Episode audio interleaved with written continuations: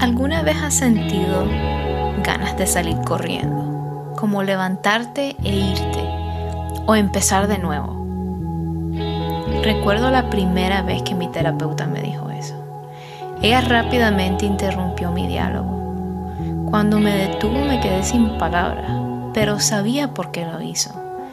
Ella sabía que empezaría a hablar de mi descontento, mi vergüenza, mi sensación de fracaso, mi lucha por la perfección, mi deseo de complacer a la gente, este pensamiento abrumador de no ser lo suficientemente bueno.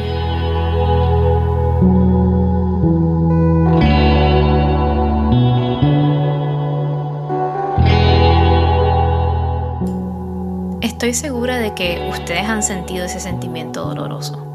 También estoy segura de que lo han compartido con alguien, con un amigo, un familiar, un terapeuta o tal vez solo con ustedes mismos.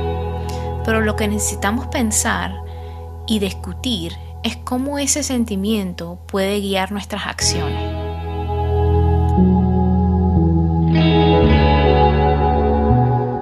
Yo, por ejemplo, no estaba abogando por mí misma, porque nunca quise parecer como que estaba exagerando. Yo no estaba pidiendo aumento, yo no sabía que era valiosa.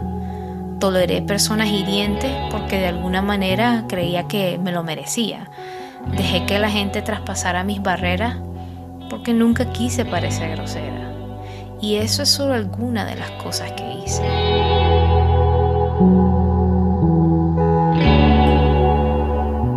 Con el tiempo me convertí en una procrastinadora. Saboteé oportunidades retirándome antes de fallar o ser rechazada.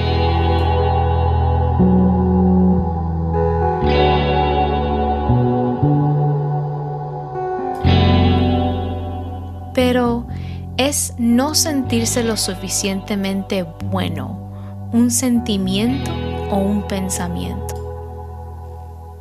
En los próximos cuatro episodios profundizaremos en la importancia del diálogo interno y cómo superar la sensación de no ser lo suficientemente bueno.